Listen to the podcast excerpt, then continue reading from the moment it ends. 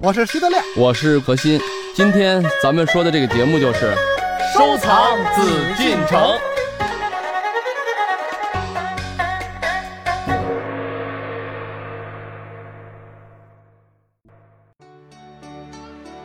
欢迎各位继续来关注我们的《夜海藏家》，我是主持人永峰。我们继续邀请您和我们一起来收藏紫禁城。坐在我对面的还是大家非常熟悉的何时人也组合。我们在这儿感叹日子过得快哈。嗯今天呢，也想跟大家来说一说，我们用什么样的东西可以记录我们的日子。今天何老师带过我们这个礼物呢，我们真的是特别想和大家一起来分享。德亮，先跟大家说一说吧，嗯你拿到这个礼物什么感想？呃，这个礼物我一直在盼着，嗯因为去年我有，今年我还想要，但是今年不想花钱买了，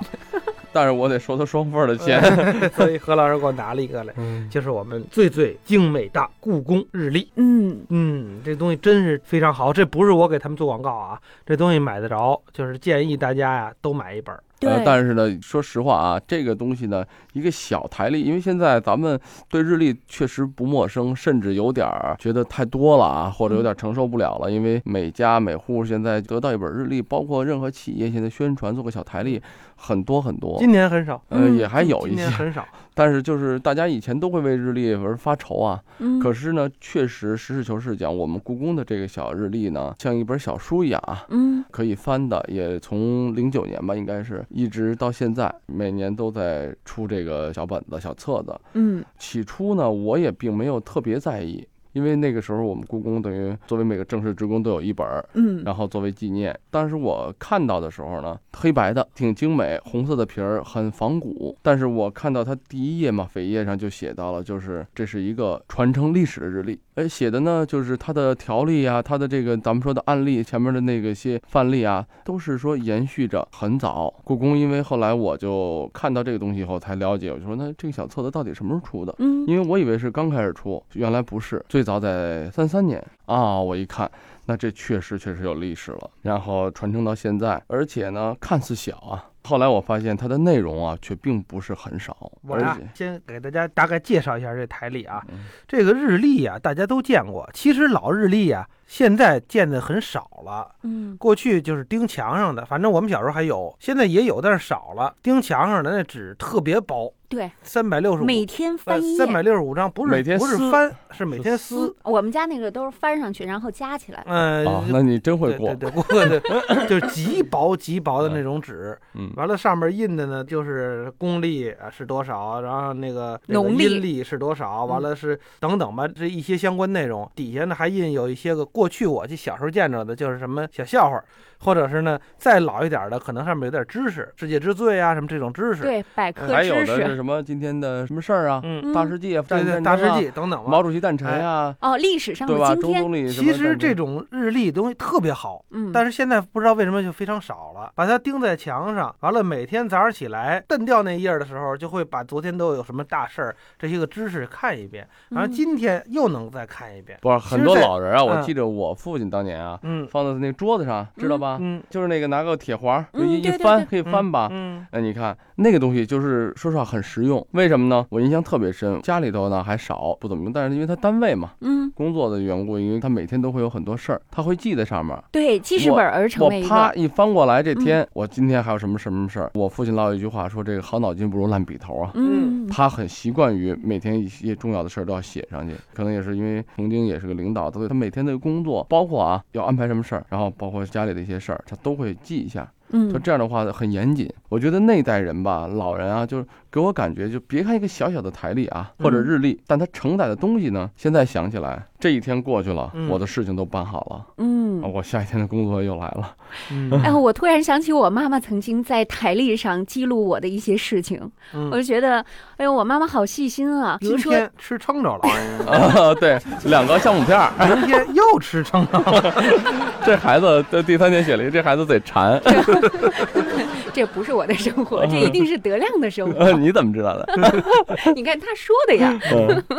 我妈妈曾经记录我说，哎，今天她开始感兴趣某一些方面的事情，比如说我喜欢乱写乱画。其实那个时候呢，画一些小人儿，然后设计一些小服装什么的。呃真的是老人呀、在那个年代的人，就那个时候的物资那个时候的科技远远跟现在是没有法比，天地之别。嗯但是呢，感觉上就是咱们的这个生活中更多的是真实的一种感情。我们看到的是文字，看到的是父母呢对我们的家长会，或者写一个今天可能要带孩子去干嘛，就是一个很简单的记录，就是我们每天都能看到一些生命中的一种记录。对这种东西是真实的呈现，不像现在，我觉得科技是很发达，手机上有日历，嗯什么都有。嗯我们一看手机，你看现在人也不习惯戴表了，以前手表啊，嗯对什么缝纫那是必机那那那备的那四大件儿啊，对吧嗯？现在没有这种，就手机上什么都有了。嗯但是呢，科技越发达的时候，我们发现人的忘性越大。嗯对。嗯，所以我觉得，就是从一种原始的方式，虽然嗯。咱们手写拿笔写在这个纸上是比现在繁琐一点儿，但是呢，它是一种记录，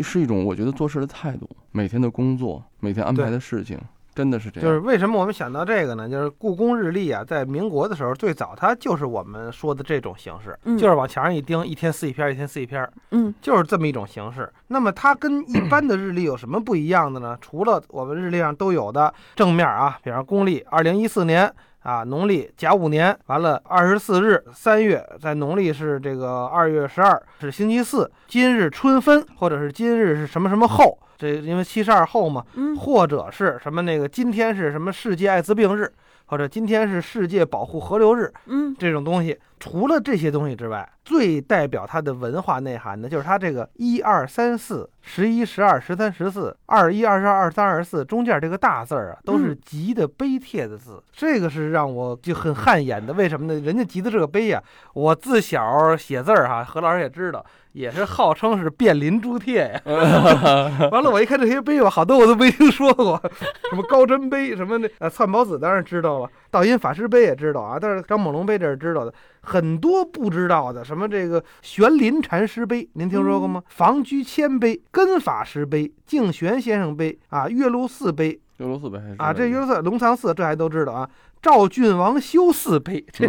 我怎么觉得这段应该是我说啊？没想到从德亮嘴里说出你看来。田公德政碑，这个呀，我跟你说特别特别正常。嗯嗯为什么呢？你看故宫的这个老日历啊，从它一开始诞生之初的时候，说实话，那个时候什么时候？刚刚的成立故宫博物院，那个年代本身，咱们说从推翻帝制以后，一九一一年开始啊，一直到一四九年，咱们说几十年中，实际中国是一直处在一个动荡，对，不管是军阀、内战、抗日战争、解放战争等等，都是在一种战乱中度过的，可以说。可是恰恰在这种最动乱的时候，故宫人坚持了这么一个最便民的方式，因为日历大家都用得着，嗯。而且你是知道，当时故宫博物院成立了这个理事会啊，各个阶层六十多人的专业委员会，这个专业委员会就如同咱们现在的可以怎么说一个古瓷城研究会一样。嗯。但是那个年代的时候，咱们说了，当时政府能想到请各个学术界，不管是文化界、历史界、艺术界，还有一些商人，咱们很简单出资，对，然后来扶持文化，嗯成立这么一个理事会，当时一致同意来出这么一个小册子。而这个小册子的目的是什么？记录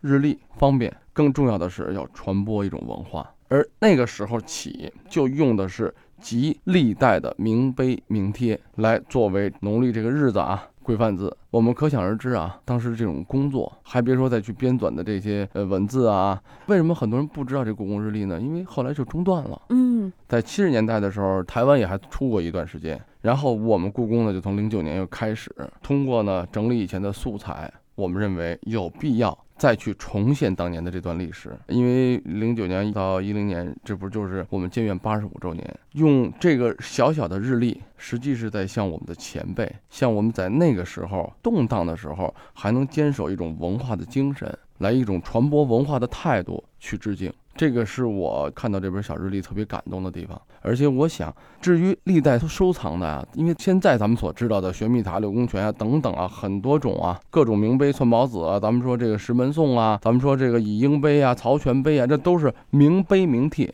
但是当时的碑有很多很多好碑，嗯不为人所知，因为太多了。因为咱们大家知道，碑以前无非什么两种，一种是记录，不管是皇帝啊，不管是各朝历代啊，他的一些王公啊、大臣啊，要去记录一些事情，去一些地方立碑树传；另一种就是墓志，所以说这里面实际上民间呀，中国历代有很多很多优秀的书法作品都体现在碑上，包括曲阳的白石造像，我们故宫 所最后留下了这几百件的白石造像，基本上都有题记文。而这个铭文呢，从什么时候呢？从最早的西魏、北魏，一直到隋唐时期。嗯是一个很完整的进化和演变的一个历史阶段，而我就对这个题记文也进行了研究，从书法的、从文化的文字进步的角度等等啊，我分析了一下，所以我觉得那个时候的碑文有很多是很精彩的，而是不为人所知的。而恰恰在这个三百六十五天这个涵盖的小日历中，我们去把它挖掘出来，展现给别人。虽然就几个字，十二日、二十五日、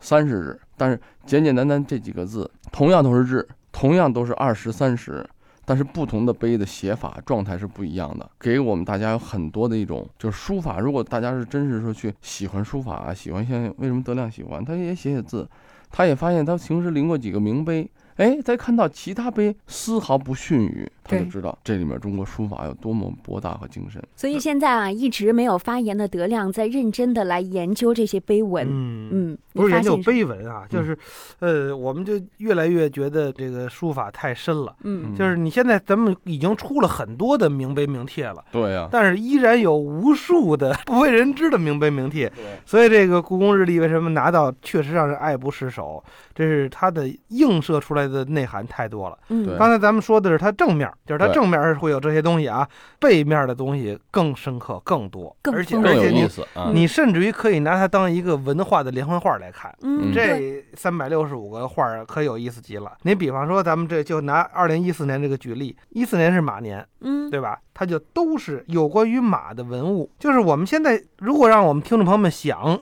让您想说三百六十五种关于马的文物，您想吧，难，这还挺难的。太难了，是吧？当然，从这个故宫浩如烟海的文物里边找出这个关于马的文物来呀，找出三百六十五个来也并不难。嗯，但是你把这些东西分门别类，把它按这个不同的种类、不同的马的用处等等的来给它分，也很难，嗯，而且都很精美的东西啊。随便举个例子啊，比如有画儿，画儿里有画马的，对吧？嗯，对，唐宋元明清一直到后来徐悲鸿先生都会画马，嗯，他有这个画儿，又分有壁画。墓葬的石刻有刻的马，对吧？对，还有这个雕塑，呃陵前的这个雕塑，昭陵六骏啊等等，这个马踏匈奴啊等等，就就太多了，是吧？嗯嗯，青铜器，我们历史上有很多马的造型，画像石、画像砖，这哎些，东西都是陶、瓷、刺绣，太多太多了，包括这个陪葬的这些个物品，绢画、帛画、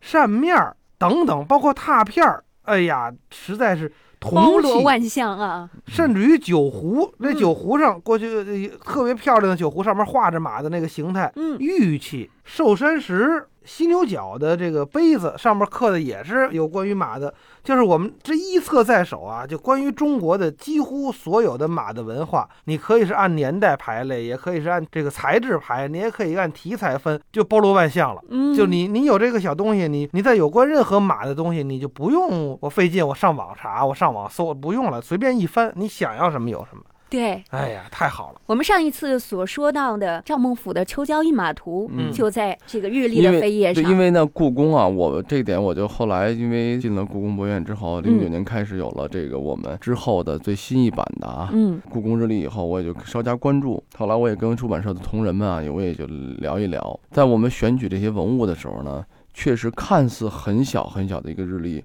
我们基本上等于是在全年，就是比如说今年一四年过完了，我们把这个东西做出来了以后，明年的开始工作，出版社其中一项就是要慢慢的去准备一五年的东西。对，因为大家在想三百六十五天，每个碑文、每个碑、每个字里面，咱们说正面上这些碑文我们要选，浩如烟海的碑贴里面去选取。然后还有就是像刚才德亮说的，因为从三几年的日历就开始，虽然那是黑白印刷，嗯包罗万象，故宫的这一个文化的小角落，却涌现出一个大的中国文化的一个整个的历史的传承。我既要照顾到不同的器物，我又要有主题的选择，马年、龙年，然后整个龙年的时候，关于龙的图腾啊，嗯，龙的造型啊，对吧？关于蛇呀，关于马呀等等，就像咱们现在看到的东西，当时我们的原则，后来同事们也说，第一，如果是名家，比如说呃原来的《千里江山图》王希孟的啊，那好怎么办？既然是名家名作，我放在这里面，我就要选取局部，把局部尽可能的放大，用最美的几个局部。因为平时呢，咱们大家看到的都是要么网上看到的，嗯要么整体。因为说实话，很多好的作品很难得一见，嗯原物就就很难展览，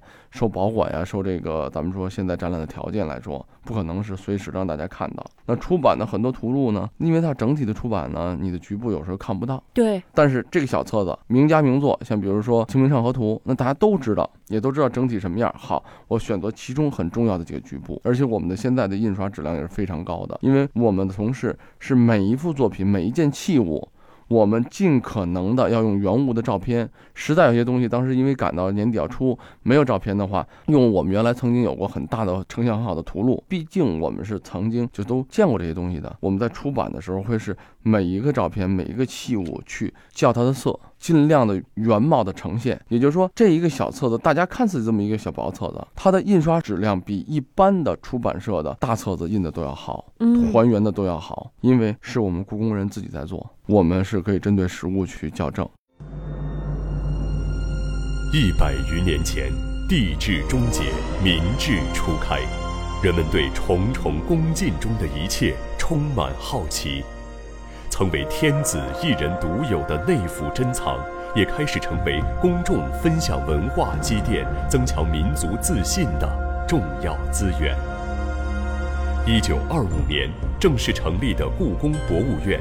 在对藏品进行整理研究的基础上，陆续编纂出版了一系列学术研究专著和大众普及读物，